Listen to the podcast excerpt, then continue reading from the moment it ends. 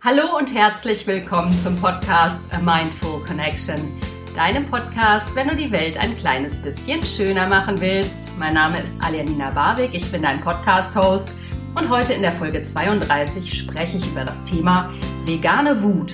Warum Umweltschutz manchmal so F. ing emotional macht.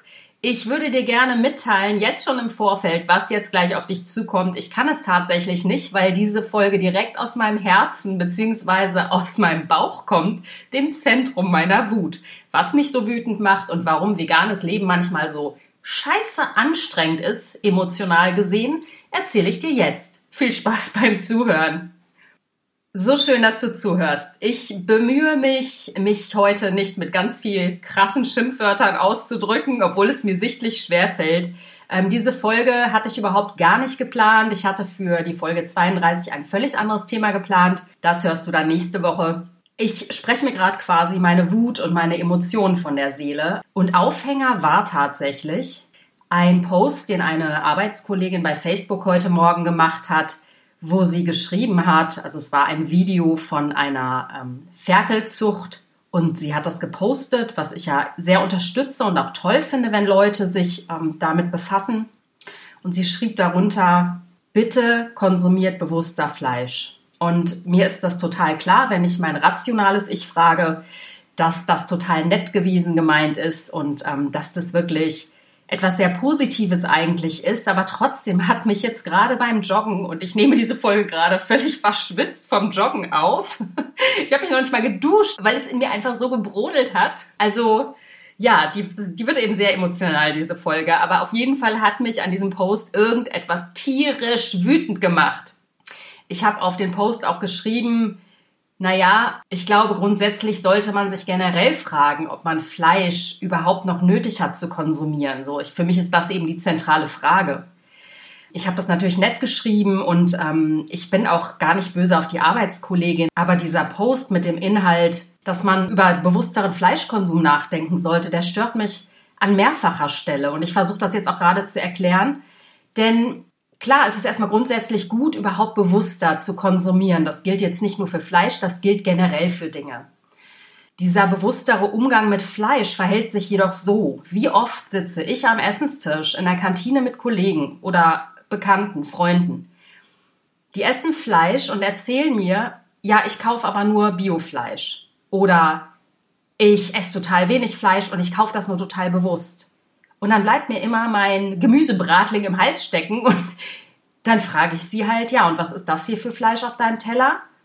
Denn im Restaurant oder in der Kantine wird natürlich nicht darauf geachtet, dass es bewusst erzeugtes Fleisch ist. Davon mal abgesehen störe ich mich jetzt auch gerade an meiner Formulierung, was ist denn bewusst erzeugtes Fleisch?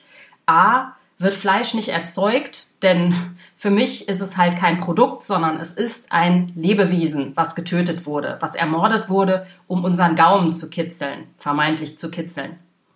Und was ist denn bewusster Fleischkonsum? Wenn ich eine Spur, ein Fünkchen Bewusstsein in mir habe, dann muss es doch in meiner Bewusstheit ganz klar sein, dass ich Fleisch überhaupt gar nicht bewusst konsumieren kann. Denn wenn ich es bewusst konsumieren würde, würde ich es nicht mehr tun, weil, weil ich mir doch dessen bewusst bin, dass dafür, für dieses Stück Fleisch, ein Lebewesen ermordet wurde. Dass ein Lebewesen seines Lebens von Tag eins seiner Geburt an, seines Lebens beraubt wurde. Auch wenn es noch nicht tot ist, aber es lebt doch nicht. Es vegetiert in irgendwelchen dreckigen, stinkenden, fauligen Stellen vor sich hin. Und das betrifft alle Tiere, die gezüchtet werden, um sie zu essen. Also was ist denn bewusster Fleischkonsum? Den gibt es überhaupt nicht. Und ich glaube, das ist das, was mich so geärgert hat an der Formulierung. Man kann Fleisch nicht bewusst konsumieren, weil, wie gesagt, wenn du Bewusstheit hast, dann isst du einfach kein Fleisch mehr. Und wirklich, ich wertschätze jeden Versuch, ein besserer Mensch zu werden, einen geringeren Impact auf die Umwelt zu haben. Wirklich, ich wertschätze das. Ich finde das toll, wenn sich Leute anfangen, Gedanken zu machen, die sich vielleicht vorher keine Gedanken gemacht haben. Aber ganz ehrlich, was diesen Fleischkonsum angeht, da bleibt mir echt so ein Wutklops im Hals gerade stecken, weil, weil es mich so unendlich frustriert. Wir brauchen überhaupt kein Fleisch in unserer überfressenen Gesellschaft. Wir brauchen keinen bewussteren Fleischkonsum. Wir brauchen gar keinen mehr. Und Ich verabscheue jede Form der radikalen Tierrechtsbewegung. Ich finde, man kann Menschen nicht radikal die Meinung aufdrücken. Ich bin da total gegen, aber ich merke gerade, ich werde so wütend, dass mir gleich die Tränen kommen, weil es mich manchmal wirklich zur Verzweiflung bringt, dass wir Menschen nicht schlauer sind, weil wir eine solche unfassbare Intelligenz in die Wiege gelegt bekommen haben und nichts daraus machen. Und das macht mich einfach stinke wütend. Und ähm, der Punkt ist wirklich, wir brauchen kein Fleisch, um zu leben. Denn Fleisch zu essen ist wirklich das Dümmste, was unsere Spezies Mensch tun kann, weil wir uns mit diesem Fleischkonsum und mit allem, was da dran hängt, ich rede natürlich auch vom Milchkonsum, aber das steht auf einem anderen Blatt. Darüber möchte ich jetzt erstmal gar nicht reden, weil das führt ja alles zu weit. Ich werde auf jeden Fall noch mal eine extra Special Podcast Folge über das Thema Milch machen. Aber wir sind wirklich, wir Menschen sind die dümmste Spezies der Welt und damit schließe ich mich auch ein, auch wenn es weh tut. Wir berauben uns unserer Lebensgrundlage. Welche andere Spezies macht das? Es gibt keine Spezies auf der Welt, die sich ihrer eigenen Lebensgrundlage beraubt. Es gibt kein Mikröbchen, kein Insekt, kein Raubtier, was sich seiner eigenen Lebensgrundlage beraubt. Aber wir, die Krone der Schöpfung, macht das. Jeden Tag. Jeder. Auch wenn ich kein Fleisch konsumiere und vegan lebe, konsumiere ich ja trotzdem. Also irgendwo macht sich ja jeder immer irgendwo schuldig. Und ich weiß, das ist in diesem ganzen Konsumwahnsinn, in dieser ganzen Gesellschaft gar nicht möglich, sich dem zu entziehen. Es sei denn, du lebst in einer Höhle im Wald. Ist mir alles klar. Aber es geht wirklich um die kleinen Schritte, die jeder machen kann. Und da ist mir persönlich ein bewussterer Fleischkonsum verdammt nochmal zu wenig. Das ist nicht der Punkt. Der Punkt ist mal grundlegend darüber nachzudenken, was wir mit diesem Fleischkonsum machen. Fleisch macht uns krank, wenn dir deine Gesundheit am Herzen liegt.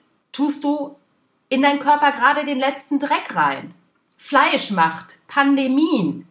Ja, Massentierhaltung macht Pandemien, die Bakterien, die Viren, die da wunderbar vor sich hingehen und mutieren. Es macht Pandemien, es zerstört auf eine andere Art nochmal die Welt oder kann es tun.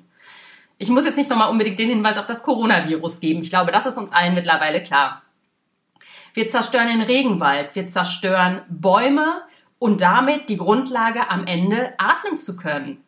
Wir zerstören Landschaften, wir zerstören die Zukunft unserer Kinder.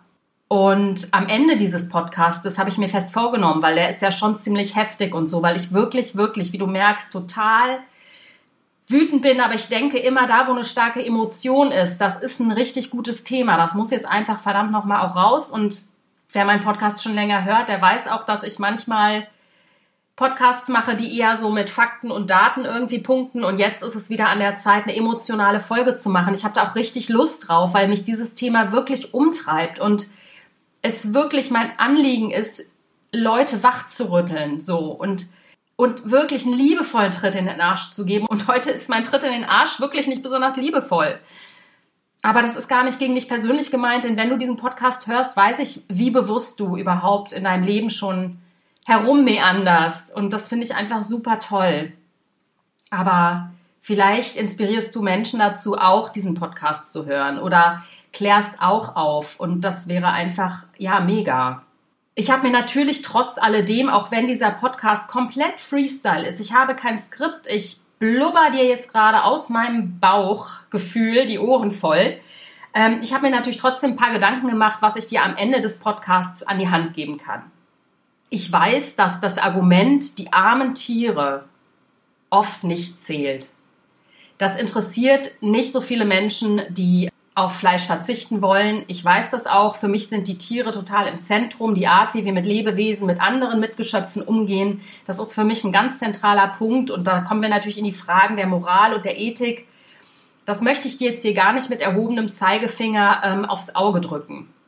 Ich möchte dir ein paar Punkte an die Hand geben, an denen du dich noch verstärkt hinterfragen kannst oder die dich vielleicht zum Nachdenken anregen und die dich vielleicht bei deinem nächsten Kauf im Kaufhaus dazu animieren, vielleicht eben auf die Veggie-Variante zurückzugreifen.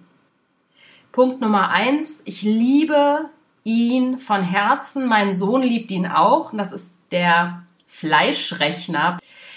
Da kannst du deinen Konsum, entweder ob du Fleisch isst oder vegan lebst oder vegetarisch lebst, kannst du deinen Konsum eingeben und der spuckt dir wunderbar plastisch aus, wie viele Tiere in deinem Leben und in deiner Ernährungswahl bislang verschont blieben.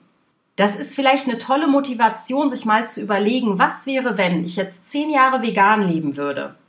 Wie viele Tiere hätte ich dann ganz konkret gerettet? Weil das kann man sich ja so gar nicht an einer Hand abzählen. Das ist ein ganz tolles Tool, mit dem arbeite ich sehr, sehr gerne, auch um das zum Beispiel für mein Kind ganz erfahrbar und plastisch zu machen. Wie viele Tiere rettest du, wenn du die und die Entscheidung am Essenstisch wählst? Und es macht wirklich total viel Spaß. Wir geben manchmal so einen Quatsch ein. Also manchmal fragt er mich irgendwie, ja, gib doch mal ein, du lebst 100 Jahre vegan. Wie viele Tiere rettest du denn dann? Und so weiter. Also es, man kann es total spielerisch machen. Und es macht wirklich eine Freude. Das braucht man nicht unbedingt für die Kinder zu machen. Das kann man auch für sich selber machen. Man kann natürlich auch die Kinder mit ins Boot holen. Das ist einfach super, super cool. Du findest diesen Fleischrechner auf www.blitzrechner.de slash Fleisch. Guck da mal nach. Das macht, wie gesagt, echt viel Spaß. Da gibst du eben deine Ernährungsgewohnheiten ein und es kommt raus, wie viele Tiere du gerettet hast. Und das finde ich ganz schön, weil es eben umgekehrt damit arbeitet, weil es nicht sagt, so und so viele Tiere sind wegen dir gestorben, sondern so und so viele Tiere hast du gerettet. Und vielleicht ist das für dich ein kleiner Antrieb, eine kleine Motivationsspritze, noch weniger Fleisch zu essen, beziehungsweise dich einfach mal zu fragen, ob das überhaupt nötig ist. Denn wie gesagt, in unserer überfressenen Gesellschaft ist es einfach gar nicht nötig, Fleisch zu essen. Wir können alle wunderbar ohne Fleisch leben. Punkt Nummer zwei, es ist auch eine etwas ungewöhnlichere Herangehensweise, aber was ich mich ganz oft frage, wenn du Kinder hast, guck mal in die Augen deiner Kinder und dann frag dich, wie die Welt sein soll, die du ihnen hinterlässt. Denn wir haben diese Welt nicht geerbt von unseren Eltern. Wir haben sie von unseren Kindern geborgt. Der Spruch, der ist super, der kommt nicht von mir. Ich glaube, das ist ein, indianischer Spruch oder so. Keine Ahnung. Das darf man jetzt, glaube ich, auch nicht sagen. Indianisch ist nicht politisch korrekt. Egal. Du weißt, heute total unzensiert. Alles aus dem Bauch raus und das meine ich auch gar nicht pejorativ. Ganz im Gegenteil, ich äh, liebe die ähm, indigenen amerikanischen Stämme, weil die unglaubliche Weisheiten gehabt haben und immer noch für mich haben und unglaublich mit der Natur kooperiert haben. Ich liebe die indigenen amerikanischen Stämme. Das nur kurz am Rande. Aber das ist halt für mich genau der Punkt. Ich kenne unzählige, wirklich gebildete Familien. Die haben ein dickes Haus, die fahren einen dicken, ist das Schleichwerbung, Phaeton, auf jeden Fall ein mega fettes Auto, was zigtausende von Euro gekostet hat. Und wenn du in den Kühlschrank von denen blickst, haben zwei Kinder, sagen, sie lieben ihre Kinder, ist ja auch alles wunderbar. Aber guckst du in den Kühlschrank, siehst du die billige Aldi, Lidl, was auch immer Wurst, ja, äh, die schöne Bärchenwurst, die dich da dumm und tump angrinst aus dem Kühlschrank. Du siehst billigste Lebensmittel und ich frage mich, dieses Auto tankt irgendwie Benzin super bleifrei plus bla bla bla. Aber was tust du denn da in deinen Körper rein? Vor allen Dingen, was tust du in den Körper deiner Kinder rein? Und wie hinterlässt du deinen Kindern diese Welt? Du kannst mir doch nicht im Ernst erzählen, dass du deine Kinder liebst, wenn du dir einen scheiß Gedanken darum machst, wie die Welt aussehen soll. Sorry. Und es ist mir wirklich nicht zu blöd, hier total emotional zu reagieren. Ich bin selber Mutter.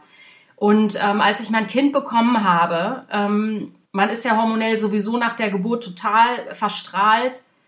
Und ich habe, obwohl ich das auch wusste, damals einen ganz anderen Blick auch nochmal auf ähm, Kuhmilch bekommen.